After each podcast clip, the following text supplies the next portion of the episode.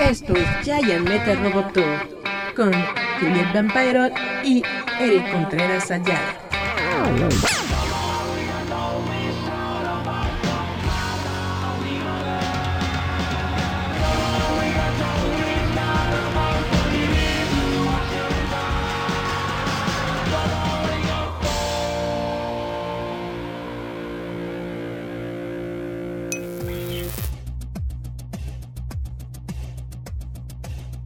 Hola, hola chavos, ¿cómo están? Chavos, chavitas, niños, niñas, todos los que nos estén escuchando en estos momentos. Yo soy Eric Contreras Ayala y esto es Giant Metal Roboto. Espero que se le estén pasando todos bien.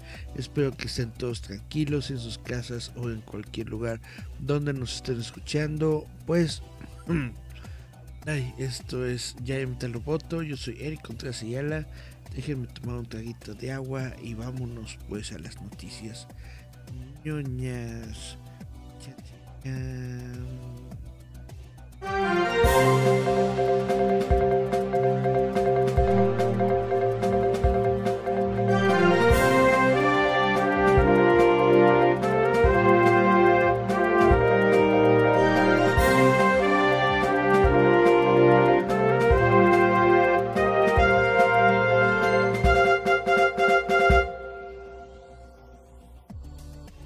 Pues está muy interesante lo del día de hoy. No sé si realmente dedicarle mucho tiempo o no. Lo que pasa es que lo, lo de Ezra Miller está, está, está muy cañón, está muy fuerte. Realmente es lo que ahorita pues está ocupando todos los, todas las noticias ¿no? de, del medio. Sobre todo y justamente porque el, el chavo es una, es una celebridad, ¿no? Es un actor de Hollywood y está eh, pues en la balanza o en la mira su participación como Flash en la película de The Flash y todos los ojos eh, están puestos en Warner Bros. que quieren saber qué va a hacer Warner Bros. con ese proyecto, bla bla, pero bueno, vamos a hablar de Ezra Miller en un rato, pero primero vamos a dar una ronda de noticias ñoñas más pequeñitas, por ejemplo, Ant-Man Ant-Man ha respondido oficialmente a por qué no volaste, eh, por qué no entraste en el trasero de, de, Thanos y lo explotaste. ¿Se acuerdan de esa teoría? Es, es, algo que estuvo rondando mucho tiempo justamente durante eh, la, la, película de Marvel de... ¿Cómo se llama? Antes de Endgame. Después de después, de después del anterior y antes del game, durante ese tiempo, durante ese periodo de tiempo, hubo como que varias eh, teorías y ese estuvo rondando mucho en, en, las redes sociales, hasta le hicieron una animación y todo, ¿no? De cómo podría ser que derrotaran a, a Thanos y justamente se decía, ¿no? Que simplemente Ant-Man podría entrar por el trasero y explotarlo. Y bueno, en una en, un crucero de ahí un, una línea de cruceros de Disney en uno de estos cruceros eh, pues tienen una temática de Marvel y para estos cruceros desarrollaron una serie de videos de con los de hecho con los actores que interpretan a varios personajes de Marvel no en las películas. Y entonces Scott Lang, más conocido por su alias de superhéroe de Ant-Man, ha emitido una respuesta oficial a un tema que, ha demostrado ser controvertido en el universo cinematográfico de Marvel y es por qué no se metió al trasero de Thanos y se expandió para matarlo. En la línea de cruceros Disney Wish, que pronto zarpará por primera vez e incluye eh, una experiencia gastronómica con temática de Marvel llamada Avengers Quantum Encounter. Ant-Man, quien es interpretado por Paul Rudd, y Was, interpretada por Evangeline Lilly, aparecen en un video de introducción para dar la bienvenida a los fanáticos a la experiencia. Entonces Ruth comienza a comienza su, su monólogo, ¿no? Dice, antes de comenzar, permítanme dirigirme eh, Permíteme hablar sobre el elefante en la habitación, dijo Ruth en el video. Escuché muchas conversaciones por ahí preguntando por qué no me encogí, entré y maté a Thanos de una manera realmente creativa. En primer lugar, asqueroso. En segundo lugar, es mucho más complicado que eso. Permítanme explicarles. Pero en este punto, Evangeline Lilly interrumpe a Ruth, quien rápidamente mueve las cosas. Pero, pues esta es la, la primera vez que este tema que es muy este pues que fue muy famoso entre los fans realmente si si tú estuviste en, en, esa época en, los foros grupitos etcétera prácticamente en todas partes estuvo hablando de esta de esta teoría. Y pues es, es, interesante ver que, que Disney que, que, Marvel la retoman y, y no la dejan ir y pues tratan de hacerlo, ¿no? De una manera, de una manera divertida, abierta, en un, vaya, lo, lo, lo, lo hacen para este, para esta experiencia de crucero, pero pues mínimo lo hicieron, ¿no? O sea, vaya, hablaron de esto. La experiencia Quantum Encounter incluye una comida durante la cual los comensales verán una presentación de algunos de los mejores tecnologías de la MCU, incluido el reactor de arco de Iron Man, el escudo del Capitán América y las partículas PIM de Ant-Man. La atracción también incluye a Iman Bellani como Miss Marvel y al nuevo Capitán América de Sam Wilson. Sam Wilson, quien fue anteriormente Falcon. Los fanáticos vieron por última vez a Ant-Man en acción en Avengers Endgame con el R microscópico fuera, fuera de la vista hasta Ant-Man and the Wasp, Quantum Mania que se estrena el 17 de febrero del próximo año. Sin embargo, el MCU no se ha relantizado en absoluto. Con Moon Knight recientemente terminado en Disney Plus, la serie de Miss Marvel actualmente en pleno apogeo y Thor Love and Thunder a la vuelta de la esquina. Uh. Bueno, esta es la primera notita nada más pequeña, cortita que les tengo el día de hoy. Vamos a checar el Facebook porque luego me reclaman si no les leo sus mensajes. Hola, hola, Cari Santiago dice hola, hola. Miriam Sorel Luthor dice hola, jefazo. Sony Bet dice hola. Gerardo Valdezuriza también nos dice hola. Dice Gerardo, está medio que se atora o es que se oye rara la música. Ah, caray, ¿cuál música?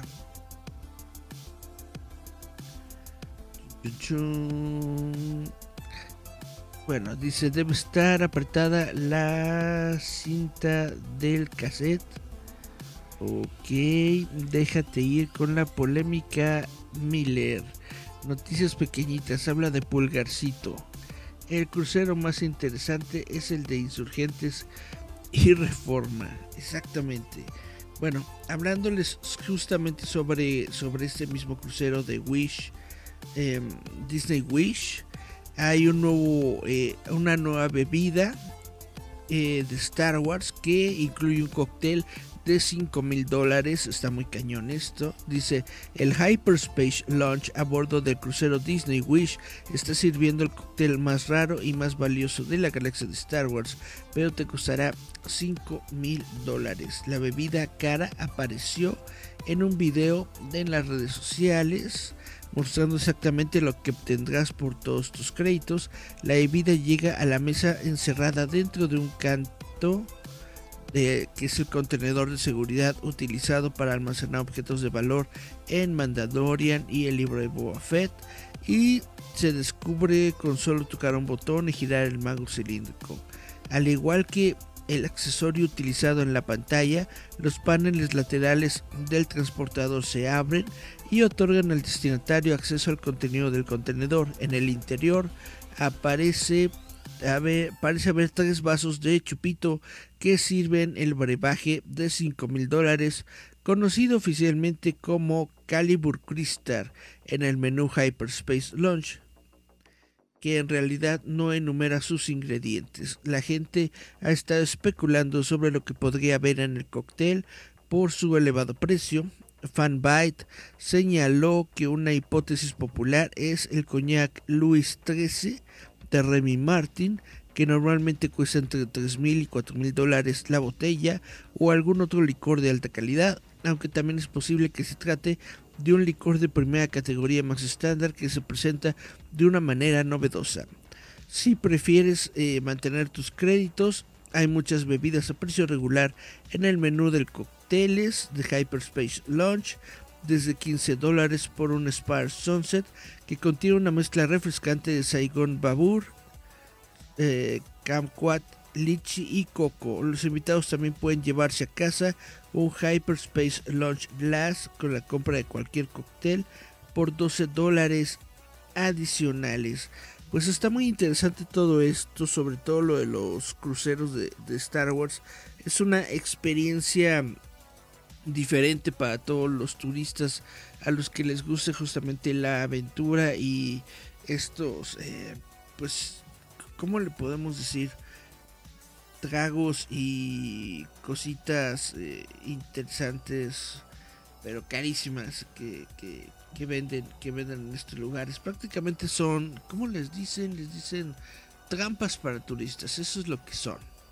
Sí está muy padre, muy bonito que, que, tengan forma de Star Wars, que tengan un vínculo con Star Wars, pero sí se me hace que está bastante carito, ya no es como para, para uno que, que, solamente es, es, es, fan de a pie de estas ondas. Y bueno, igual y puedo hacer el mío propio, ¿no? Lo hago aquí en mi casa con cualquier licorcillo que me encuentro por ahí y ya no tengo que pagar 5 mil dólares. Esta es mi opinión. Vamos a ver qué dicen en los comentarios. Dice, ¿acaso le trajeron de Tatooine o por qué es tan cara? Pues no lo sé, pero esto es lo que están diciendo sobre esta bebida de 5 mil dólares que te dan en este crucero. Vamos a hablar un poco sobre Dragon Ball, si les parece bien, porque se acaba de revelar un nuevo tráiler de la película Dragon Ball Super, Super Hero. Y la próxima película Dragon Ball se estrenará a nivel mundial en agosto y un nuevo tráiler muestra el regreso de un villano clásico. Dragon Ball Super Super Hero es el largometraje número 21 de la venerable serie Dragon Ball y está ambientada después de la saga de Prisionero de la Patrulla Galáctica. Está protagonizada por Gohan y Piccolo mientras se unen contra un viejo enemigo, Cell. O al menos se trata de una nueva versión de Cell llamada Cell Max, dado que evolucionar hasta formas nuevas y poderosas es parte del asunto de Cell, no es una sorpresa saber que Cell ha encontrado una nueva forma en la que transformarse. Pero Cell no es el único que sube de nivel, Piccolo se ve en el tráiler con una nueva forma apropiadamente llamada Orange Piccolo, es un picolito más mamey y de color naranja. Gohan también obtiene una nueva forma que se llama Final Gohan, a quien se le puede ver previamente en el tráiler con cabello blanco y ojos rojos. Dragon Ball Super Super Hero se lanzará en los Estados Unidos el 19 de agosto de 2022. Está dirigida por Tetsuro Kodama. Super Hero presenta un estilo animado en 3D, pero aún cuenta con la participación directa del creador Akira Toriyama quien también escribió el guion.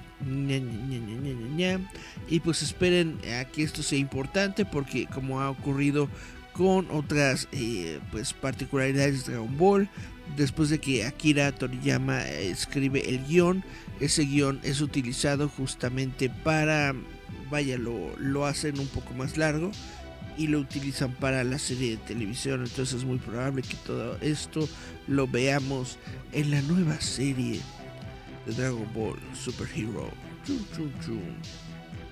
Recordarán que la semana pasada estábamos hablando, conjeturando sobre qué podría ser eh, para el futuro de Star Wars si se generara una película de Taika Waititi, pues el director de Thor Love and Thunder, que se encuentra en estos momentos justamente haciendo su gira de medios promoviendo esta película del MCU.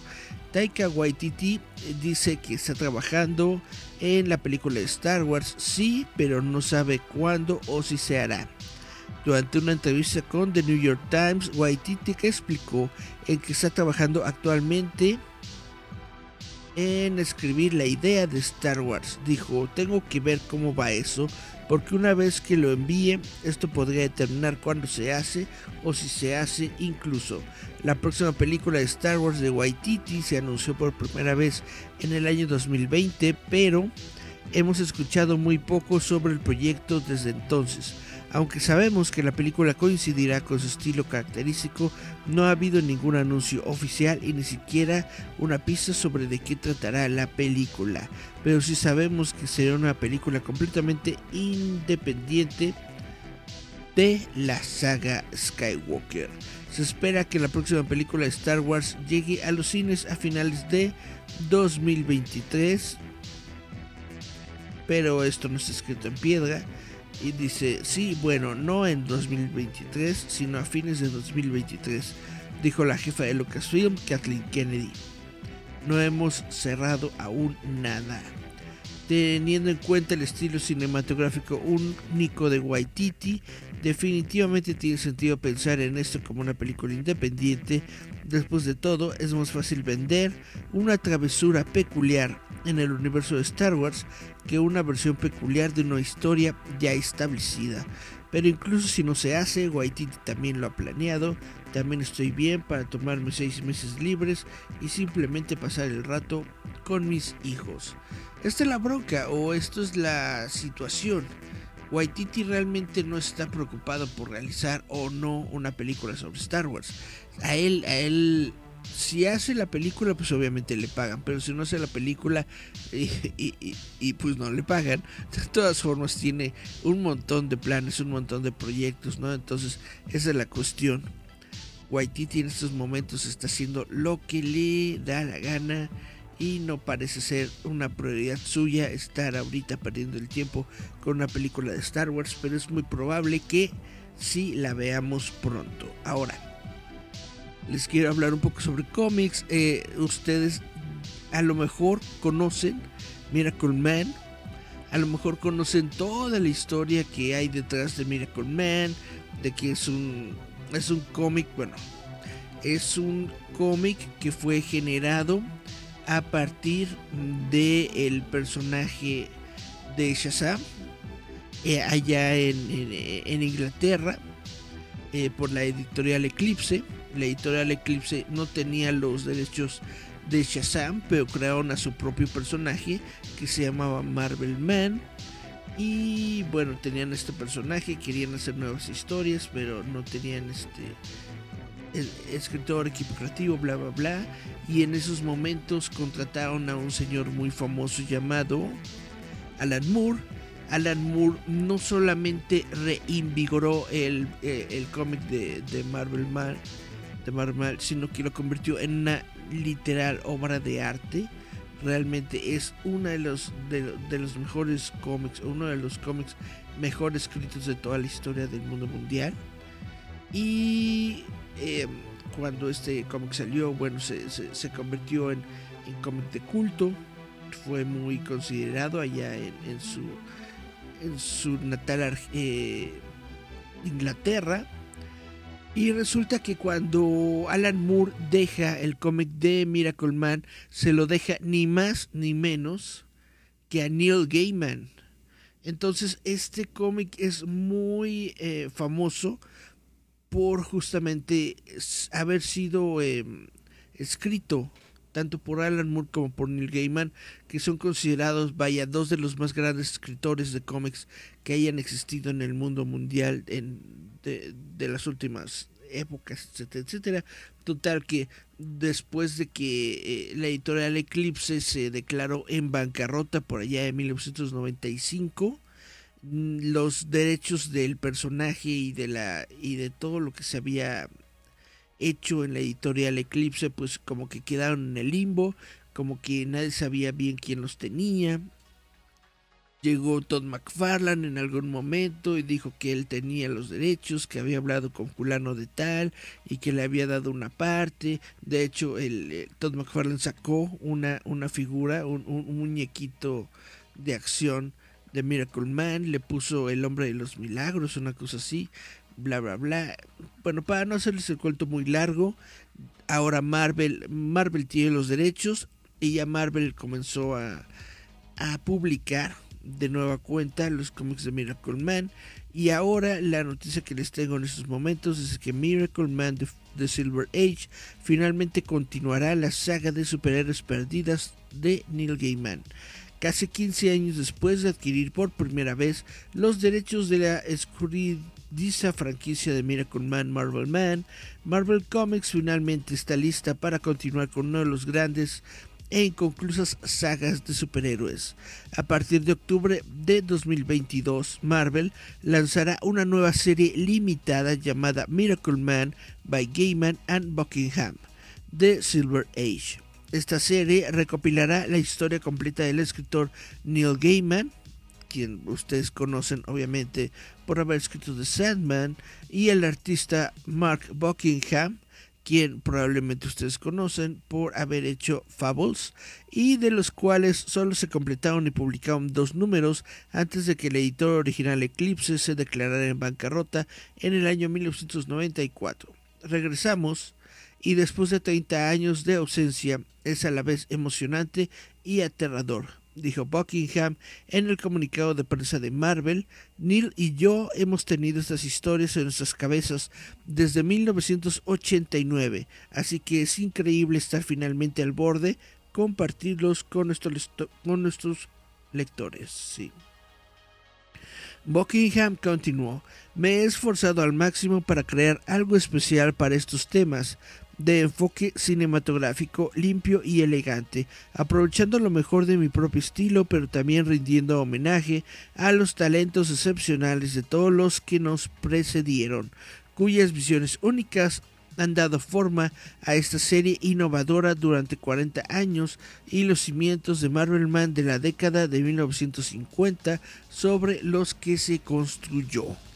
Marvel también lanzará un nuevo número independiente llamado Miracle Man 0, número 0, que presenta varias historias cortas nuevas de creadores como Jason Arman, Mike Carey, Ty Templeton y Ryan Stegman. El número 0 también contará con una nueva historia de preludio de la Edad de Plata escrita por Gaiman y Buckingham. Miracle Man es una nueva versión oscura y centrada en los lectores maduros de los cómics de Marvel Man de la década de 1950 del creador Mick Anglo. La serie fue originalmente encabezada por un joven Alan Moore, quien escribió los primeros 16 números antes de que Gaiman y Buckingham se hicieran cargo de Miracle Man con el número 17 el nuevo equipo creativo completo, el primero de los tres actos de la historia planeados llamados La Edad de Oro, con la Edad de Plata y la Edad Oscura atrapados en el limbo desde la quiebra de Eclipse. Luego de una prolongada batalla legal, Marvel finalmente compró la franquicia Marvel Man en el año 2009, prometiendo tanto reimpresiones de material existente como nuevas historias. Sin embargo, ha habido muy poco contenido nuevo de Marvel Man en los años posteriores. Marvel se ha centrado principalmente en reimprimir las primeras historias de Marvel Man de la Edad de Plata y el trabajo de Alan Moore, mientras que ocasionalmente ha tentado la posibilidad de que Marvel Man se una al universo de Marvel, que ojalá esto no suceda. Marvel eh, finalmente lanzó Miracle Man de Gaiman y Buckingham de Golden Age y llegó a solicitar Miracle Man de eh, Gaiman y Buckingham en 2016. Sin embargo, la serie se canceló silenciosamente y Buckingham reveló más tarde que ha estado redibujando su trabajo anterior además de los números que nunca se completaron en los años 90. ¿Ustedes qué opinan? Para mí realmente me parece algo muy muy muy interesante poder tener nuevas historias de eh, Miracle Man, sobre todo si son escritas por Neil Gaiman y dibujadas por Buckingham, porque es el equipo original. Na, na, na, déjenme ir a los comentarios de Facebook. Chun.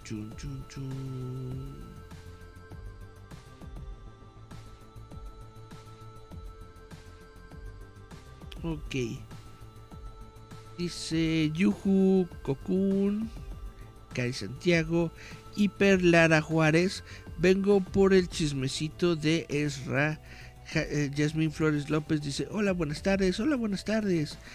Dice Cari Santiago: Gohan me cae gordo, pero Gohan es el heredero de Goku y de la sangre de Saiyajin Gerardo Valdés Uriza dice a mí también, a mí también me cae gordo, pues que pues que mal, porque Gohan es la onda. Dice Gerardo Valdés Uriza, la guerra de las galaxias sin guerra. También dice, creo que ya no veré nada de Star Wars si no es algo de George Lucas. Pues, ¿qué te puedo decir, compañero? George Lucas no está haciendo absolutamente nada de Star Wars desde hace décadas. No, bueno, ¿desde, desde hace cuánto? Pues, sí, mínimo unos 10 años. Que George Lucas no hace absolutamente nada sobre Star Wars. Y ahí anda usted viendo al Mandalorian. Entonces no sé de qué se queja.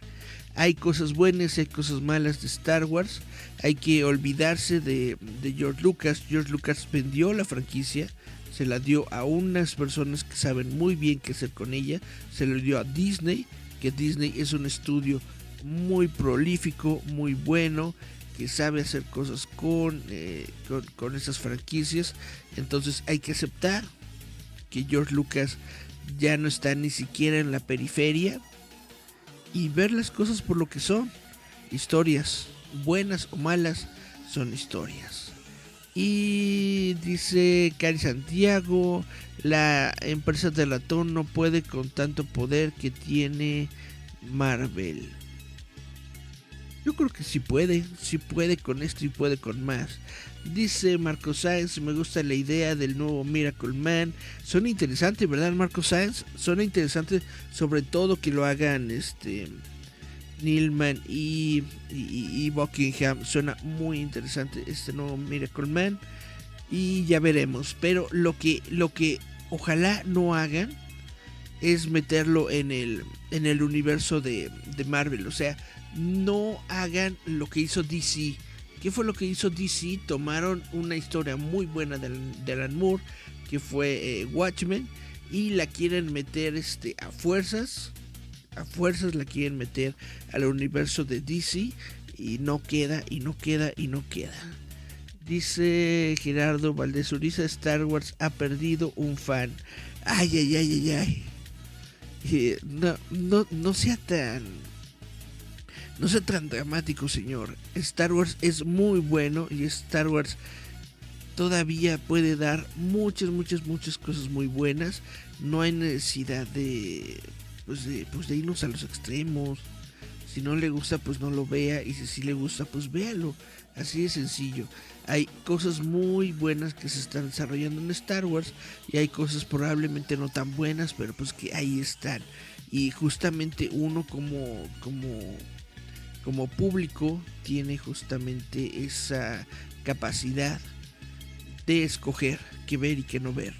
Yo escojo verlo todo porque yo soy muy fan de Star Wars y me encanta, me, gusta mucho todo lo que está haciendo, todo lo que se está haciendo con Star Wars en estos momentos. Es la época dorada, lo he dicho varias veces, es la época dorada para mí porque se están desarrollando todos estos proyectos que cuando yo era niño solamente podía yo eh, pues imaginármelo, solamente podía soñar con ello, nunca pensé que fuera una realidad con la que yo eh, pues podría estar conviviendo a diario, de que hubiera nuevos proyectos de Star Wars, nuevos proyectos de cómic, películas basadas en los cómics de mi infancia. Esto es algo que para mí es genial.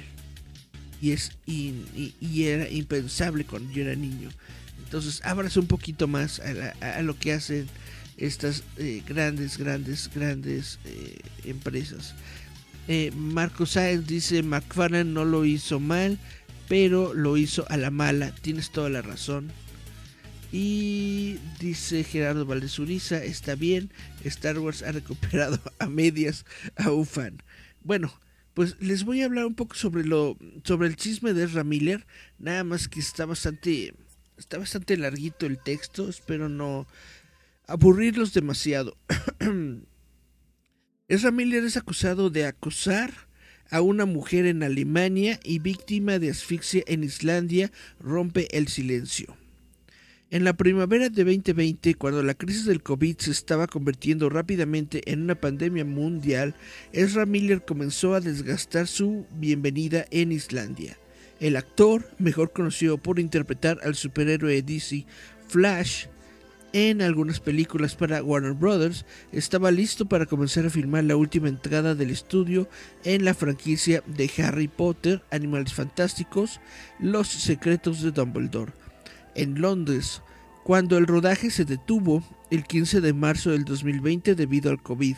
En las semanas posteriores, Miller, que se identifica como no binario y usa los pronombres ellos, se convirtió en un habitual en los bares de la capital de Islandia, Reykjavik, donde los lugareños lo conocieron e incluso se hicieron amigos.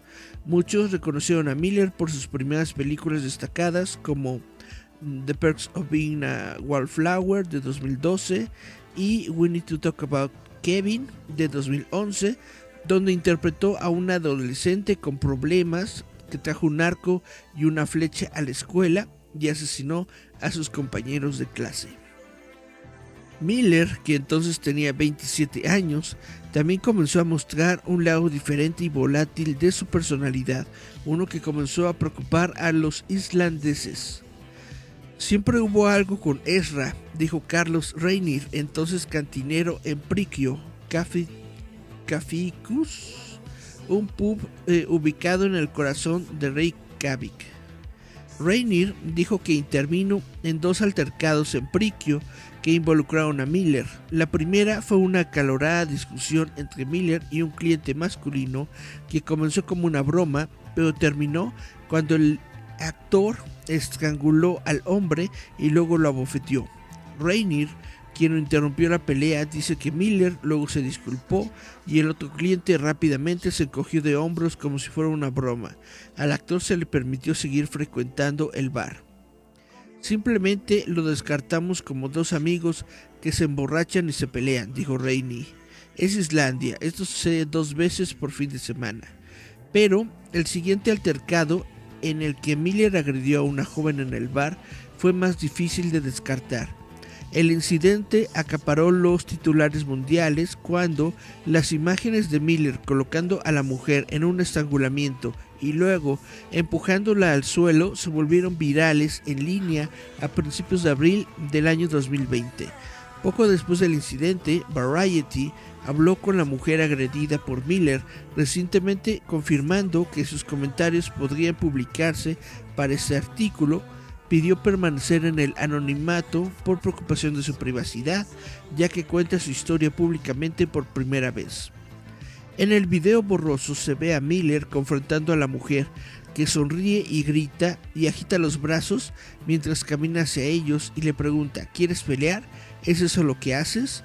Después de que Miller la agarra del cuello, deja escapar un audible grito ahogado. La persona que filmaba el video se detuvo para intervenir, confirmó Variety. Según tres fuentes, la mujer había estado hablando con Miller en el bar antes de la pelea.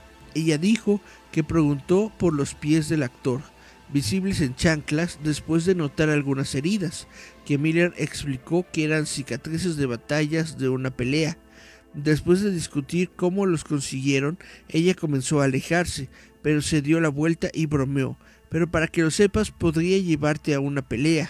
Miller respondió, ¿de verdad quieres pelear? Y la mujer les dijo que la encontraran en la zona de fumadores en dos minutos. Finalmente Miller le enfrentó fuera del bar. Creí que era solo diversión y juegos, pero luego no lo fue. Es un sentimiento compartido por otra mujer, Nadia. Pidió que solo se usara su nombre de pila por preocupación de su privacidad quien alega en una entrevista con Variety que después de una cálida amistad de dos años con Miller, principalmente a través de mensajes de texto, la actriz llegó a su... Perdón, el, el, el actor, bueno, Ezra Miller llegó a su departamento de Berlín a última hora de la tarde en febrero de 2022 por invitación suya. No se habían visto desde que tuvieron un encuentro sexual consensuado en el año 2020, pero después de una interacción amistosa, el estado de ánimo de Miller cambió bruscamente cuando les dijo que no podían fumar dentro de la casa. Esto simplemente eh, lo puso en marcha, dijo Nadia. Le pedí que se fuera unas 20 veces, tal vez más. Empezó a insultarme. Soy un pedazo de mierda transfóbico, soy un nazi. Se volvió muy, muy estresante para mí. Iban dando vueltas por mi casa, mirándolo todo, tocándolo todo, esparciendo hojas de tabaco por el suelo. Se sentía repugnante y muy intrusivo. Después de aproximadamente media hora de súplicas, Nadia dijo que finalmente convenció a Miller de que se fuera una vez que llamó a la policía. El incidente la dejó profundamente perturbada, si bien dice eh, o tiene claro que nunca se sintió en riesgo de agresión sexual, esa noche en su departamento creía que el actor de alguna manera podría atacarla físicamente. Me sentí totalmente insegura, dijo. Cinco personas, dos amigas, una defensora de los derechos de la mujer, una trabajadora social alemana y el abogado alemán de Nadia, le dijeron a Variety que hablaron con Nadia poco después de su supuesto encuentro con Miller y corroboraron su relato.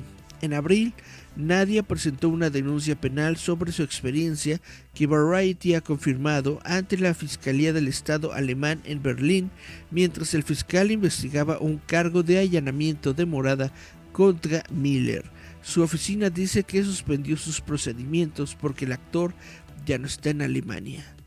Poco más de un mes después de su presunto encuentro con Miller, Nadia vio noticias de que el actor había sido arrestado al otro lado del mundo, en Hawái, por alteraciones del orden público y acoso. Después de otro turbulento incidente en un bar en mayo, el sitio TMC publicó un video de cámara corporal del arresto de Miller en Hawái en el que el actor graba gran parte del encuentro para, dicen, arte criptográfico NFT.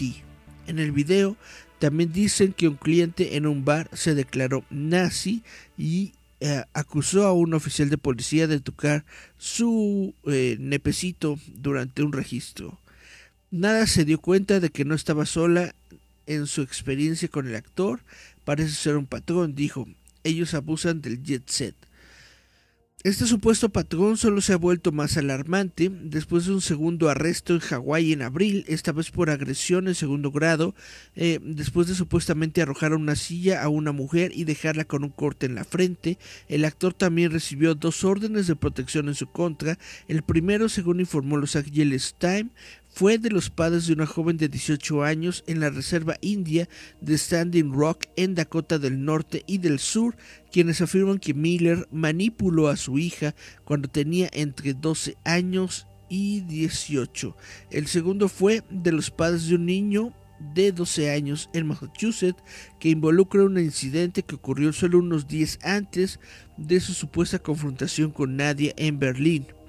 En una historia sobre el último incidente, The Daily Beast informó que Miller supuestamente tuvo una confrontación agresiva con la familia de Greenfield, Massachusetts, con la referencia casual de la madre a su tribu y la afirmación de Miller de que el juego de mesa Parchís se apropia de la cultura Rastafari. En un momento Miller supuestamente reveló un arma y le dijo a un miembro de la familia, hablar así podría ponerte en una situación realmente grave. En junio, una historia de The Rolling Stone alegó que Miller ha estado alojando a una madre y sus tres hijos pequeños en su granja de Vermont en medio de condiciones de vida inseguras con armas no aseguradas esparcidas por la extensa propiedad. La madre le dijo a Rolling Stone que Miller la ayudó a escapar de un matrimonio abusivo. En cuanto al futuro de Miller como estrella de cine, no está claro si continuarán actuando como el Scarlet Spister en proyectos futuros, pero Warner Bros. todavía está comprometido con el lanzamiento de la película The Flash que tuvo un presupuesto de 200 millones de dólares y que se va a estrenar en cines en junio de 2023. Según fuentes con conocimiento del proyecto, la película simplemente costó demasiado para que el estudio la deseche por completo y la, la vuelva a filmar con un nuevo actor en el papel de Miller tiene un costo igualmente prohibitivo porque el actor está prácticamente en todas las escenas. Además, es probable que la película no pueda generar los ingresos necesarios para obtener ganancias sin una presentación cinematográfica sólida, por lo que es poco probable que ponga la película directamente en HBO Max. Todos los ojos están puestos en Warner Brothers, sin embargo, en cuanto a cómo continúa navegando en las agitadas aguas que rodean a Miller, el estudio ya tuvo que minimizar la participación del actor en Animales Fantásticos, Los Secretos de Dumbledore, que se estrenó en los cines en abril. Los representantes de Miller no hicieron comentarios a una fuente cercana a la situación, que le dijo al sitio Variety que Miller espera abordar las acusaciones en algún momento, pero han optado por centrarse en privado en su salud y curación en los próximos meses. Cuando Miller comenzó a aparecer en Prikio Kafkus en Reina Cup, su comportamiento inusual se atribuyó al principio a los caprichos excéntricos de una celebridad visitante si no están encendiendo incienso o velas o incluso trayendo su propio altavoz Bluetooth y poniéndolo muy alto para dominar nuestra música, siempre había algo, dijo Rainier, el cantinero de Prikio.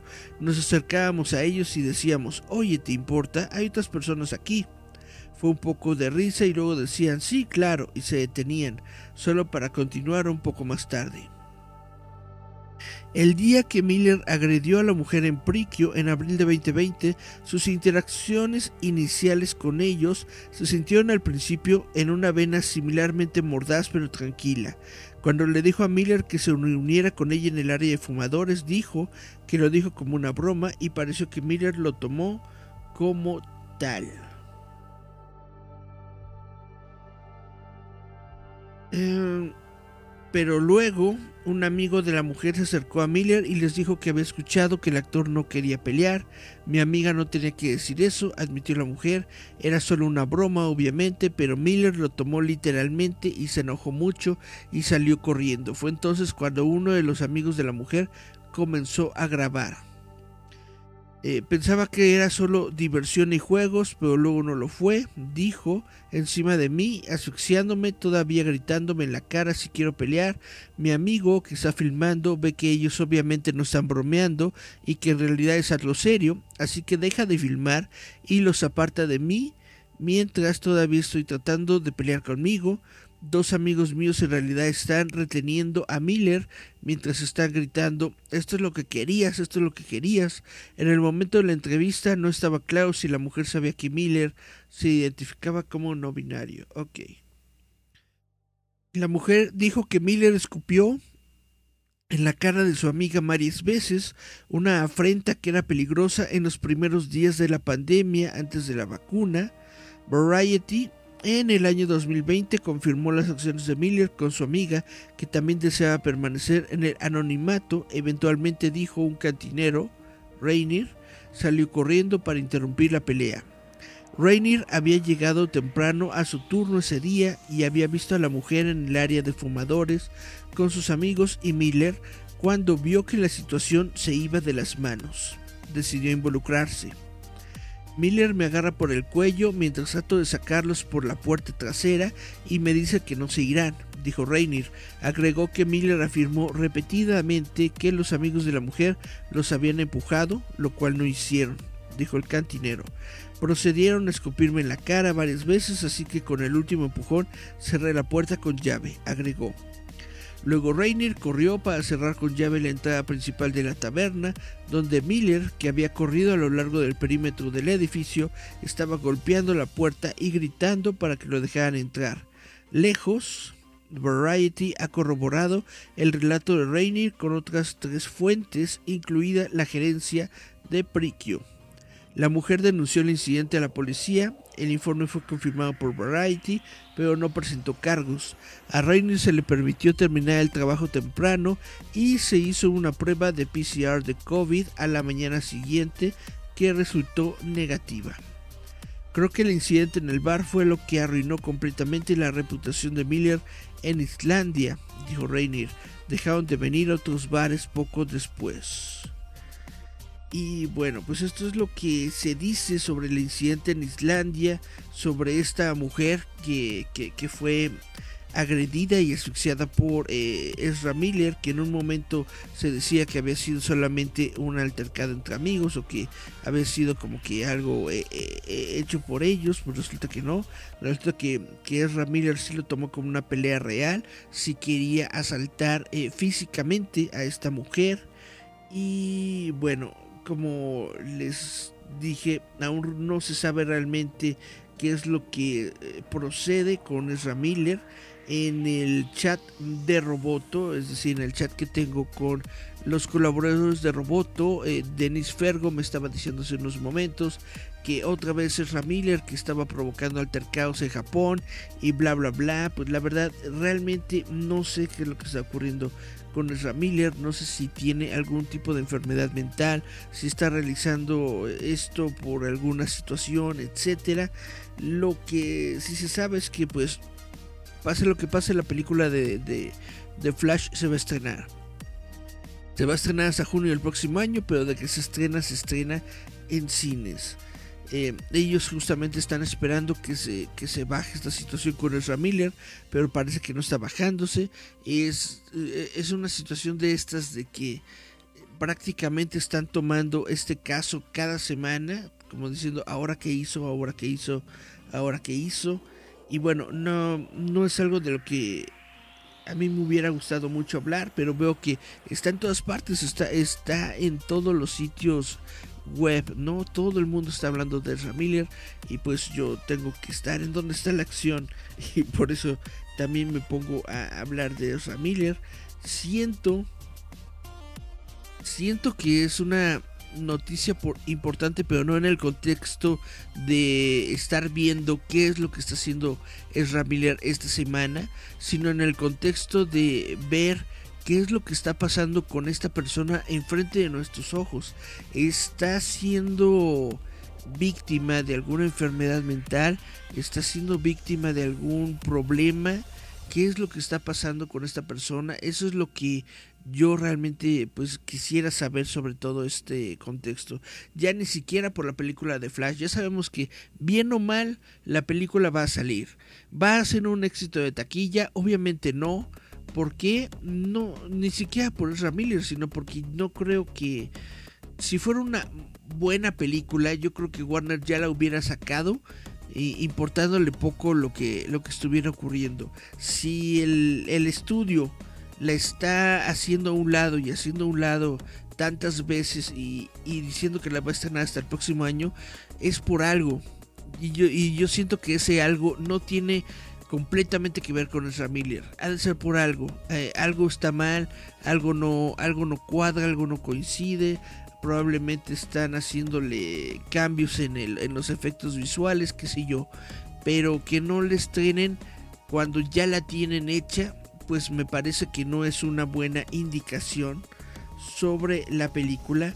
Entonces, ya ni siquiera se trata de eso. Este caso de Ezra Miller ya ni siquiera es por la película de Flash, sino es por eh, la persona en sí. ¿Qué es lo que está ocurriendo con Ezra Miller?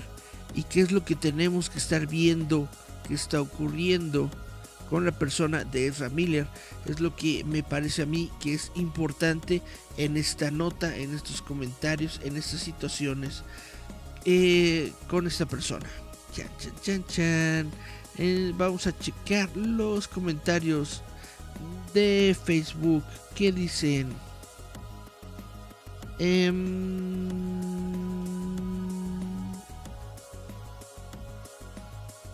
eh, Marco Sáenz, ¿en qué acabará la telenovela de Ezra Miller? Cari Santiago, eso lo hace para divertirse, para divertirse, para divertirse. Exactamente.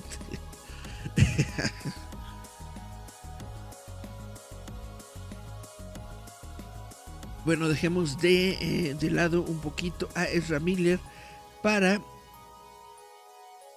continuar con estas eh, eh noticias que hay. Eh, ustedes conocen a Lina, Lina Headley, quien estuvo participando en Juego de Tronos. Pues en estos momentos está siendo demandada por 1.5 millones de dólares por el por un papel que fue cortado en Thor Love and Thunder. La estrella de Game of Thrones, Lena Headley, está siendo demandada por 1.5 millones de dólares por su ex miembro del Reino Unido, la agencia Troika, por comisiones no pagadas relacionadas con una serie de proyectos, incluida la próxima película de Thor Love and Thunder.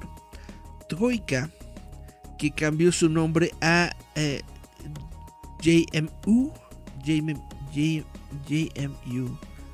JMU, en 2020 afirma que Headley le debe a la agencia al menos medio millón de dólares equivalente al 7% de su tarifa por ganancias en la película de Marvel. Eh, Variety puede confirmar que Headley no aparece en la versión final de Thor Love and Thunder, protagonizada por Chris Hemsworth y Natalie Portman. La película se estrenará la próxima semana. Los representantes de Headley y Marvel no respondieron a las solicitudes de comentarios de Variety al momento de la publicación. Según documentos judiciales, Headley se unió a Troika en el año 2005 después de seguir a su representante personal Michael Duff desde su agencia anterior, Lucar Associates. Duff cofundó Troika, que en 2017 se fusionó con James Grant Group. En el 2018 la agencia fue adquirida por una firma de capital privado y rebautizada como JMU. Duff dejó Troika a principios de 2020 y Headley dejó la agencia en mayo de ese año.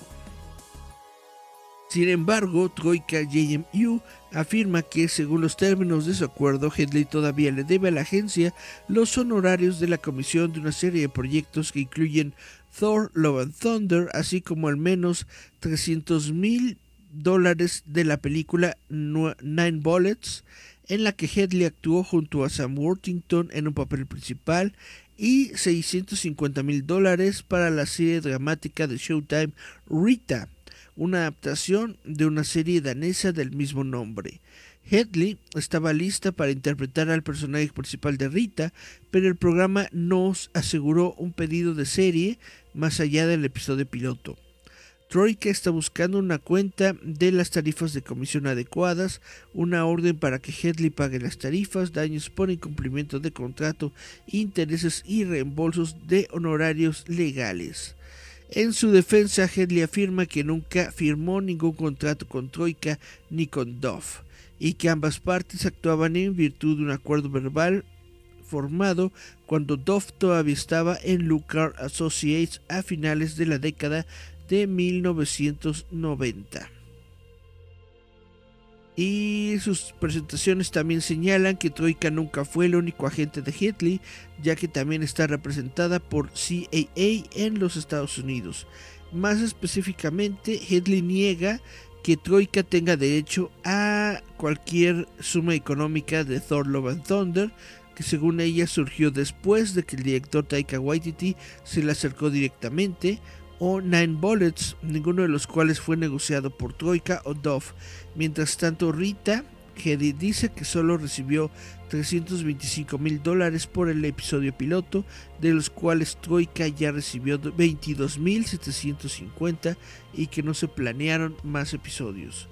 Un representante, bueno, esto está, esto está interesante de que las los estudios de representación cobran, imagínate, 7%, solamente 7% de lo que gana el actor. Al menos en este, en este caso, le están cobrando a Lina por 7%.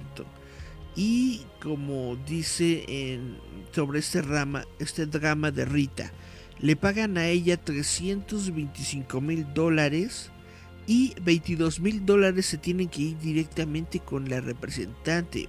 Órale. vaya, no es mucho dinero, pero al mismo tiempo sí es mucho dinero, 22 mil dólares, ¿no? Y, y, los tienes que pagar porque son los representantes.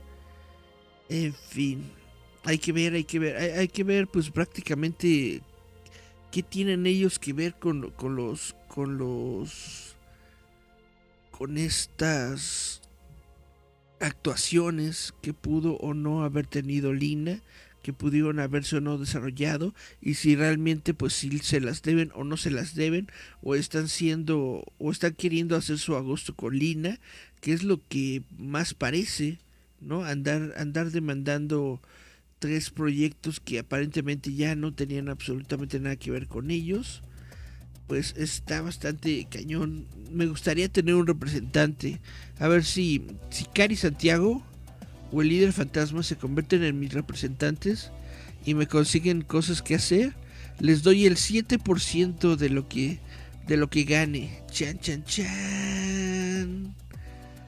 Dice Cari Santiago, simplemente su único pecado es ser figura pública porque muchos cometen agresión. Fin. O sea, estás diciendo que Ezra Miller simple y sencillamente es uno más del club del patriarcado opresor. y, solamente se sabe de él porque es una figura pública. Déjenme sus comentarios aquí sobre el asunto. Y ya casi nos vamos a, a una hora, ya son las 7 con 2. Déjenme nada más hablar. Mi último tema del día de hoy es sobre Hombres de Negro, porque Hombres de Negro está cumpliendo 25 años.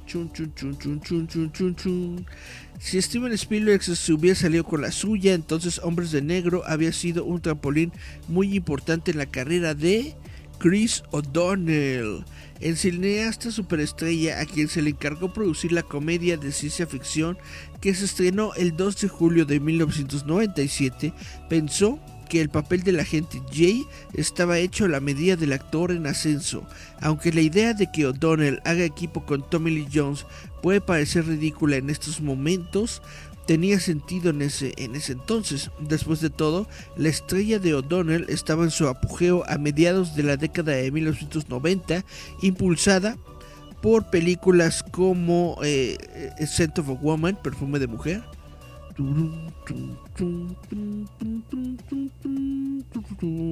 y Mad Love, y aún no había vuelto a estrellarse contra la Tierra por el desastre que fue Batman y Robin.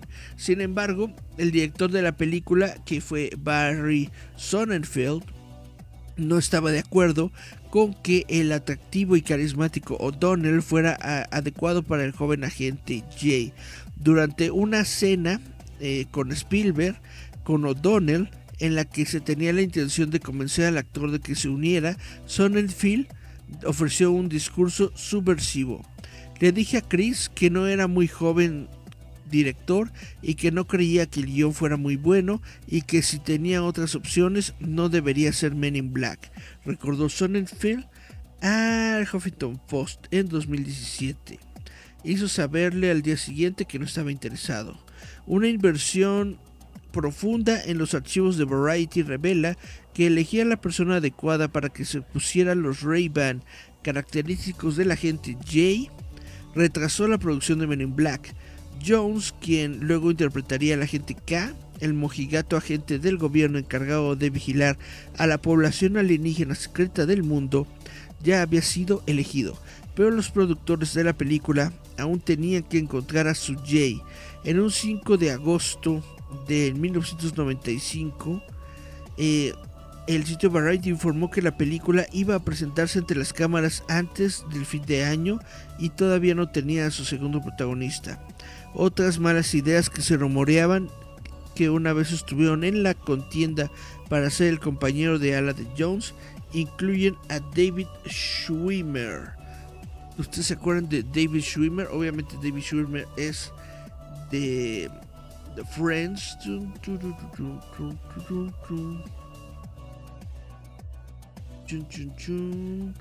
Pues bueno, estos son eh, algunos datos curiosos sobre esta película de eh, Men in Black que cumple cumple 25 años en el día de hoy.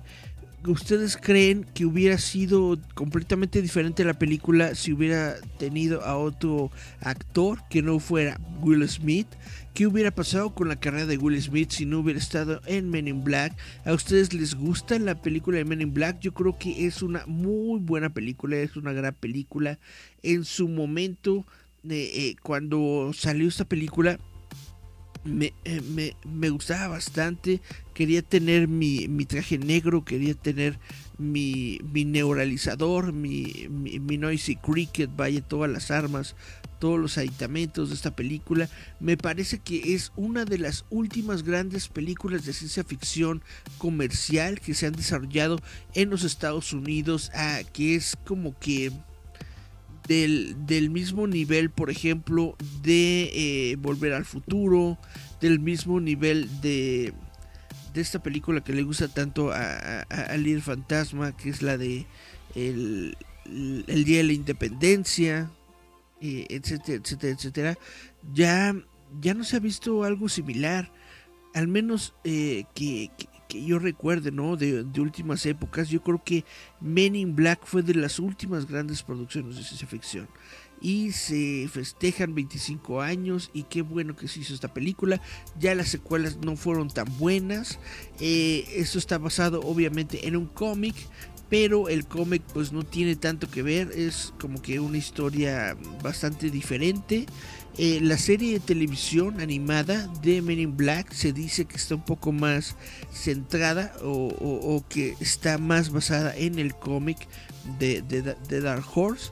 Pero bueno, Men in Black, los hombres de negro son parte muy importante de la cultura popular actual y por eso y por eso estamos hablando de ellos a 25 años de haberse desarrollado. Chan, chan, chan, chan. Y esto es todo lo que les tengo de notas para comentar en el día de hoy en este programa.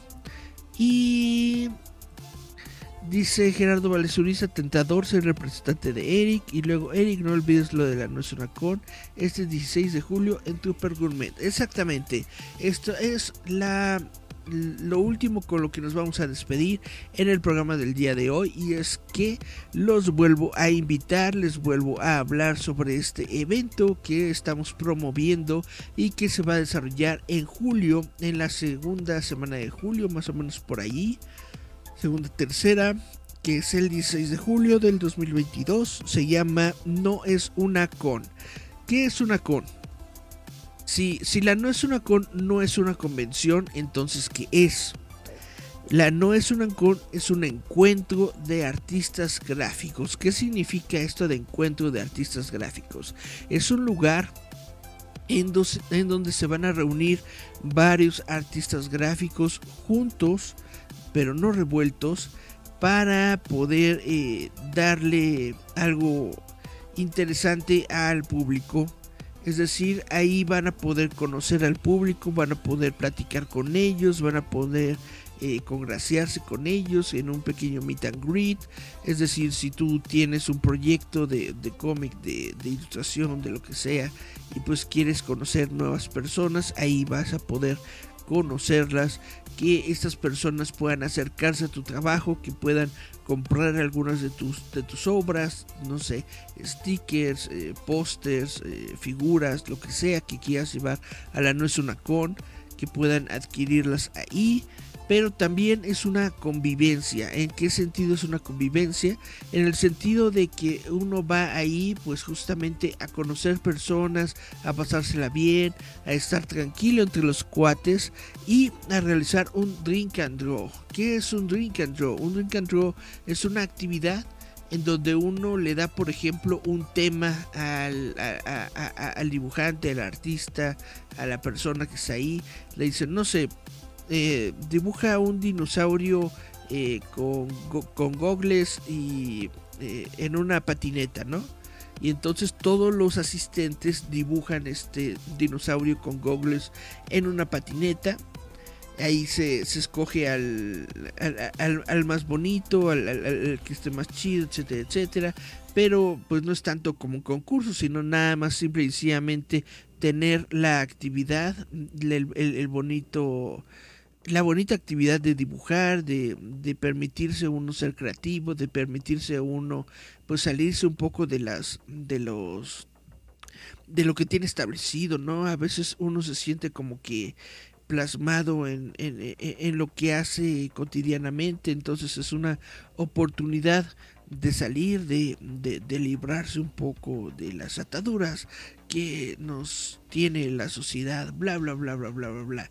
En fin, ya estoy debrayando mucho, pero eh, la no es una con, es un evento así, es un evento tranquilo, normal, sin pretensiones, sin ninguna otra intención más de realizar un, un, buen rato, pasar un buen rato en compañía con otras personas. Cha, cha, cha, cha, cha. Dice, perdón por no explicarlo tan bien ayer. No, Cari, de hecho tú lo explicaste bastante bien el, el día de ayer en, en, el live stream de, de Cari Santiago. Cari estuvo explicando lo que es una con, lo explicó bastante bien. Y dice, ah, chale, no sé qué pueda hacer yo en el momento. En el momento, pues puedes hacer lo que, lo que tú quieras. El chiste es participar. No hay, no hay restricciones, no hay eh, obligaciones, no hay nada. Simplemente se trata de convivir. Eso es todo. De lo que se trata no es una con, es una convivencia. Chan, chan, chan. Y bueno, parece que se está yendo la señal del live stream. Espero que sí me sigan escuchando. Si no me, si no me están escuchando. De todas formas, ya estábamos llegando al final de lo que es el programa del día de hoy. Muchas, muchas gracias a todos los que estuvieron aquí presentes. Muchas gracias a los que estuvieron viendo la transmisión. Tengo al menos, eh, me parece que, que tengo tres personas que están viendo el en vivo. Muchas gracias a los que estuvieron aquí. Muchas gracias, Cari Santiago. Muchas gracias, Ger, del líder fantasma. Muchas gracias, eh, eh, Marco Sáenz. Em, eh, Flores, Hiper Lara. Y bueno, estos son los nombres que tengo aquí por encimita. Eh, Sony Bet, Miriam, muchas, muchas gracias a todos ustedes por haber estado en Giant Metal Roboto. Los saludo y me despido. Nos escuchamos, vemos el día de eh, mañana, viernes, sábado para las historias de, terror, pero por lo pronto esto fue J Metal Roboto, yo fui Eric Contreras Ayala. Nos escuchamos, vemos el día de mañana y chao, chao, chao, chao, chao. Los dejo con el tema oficial de Roboto, yeah.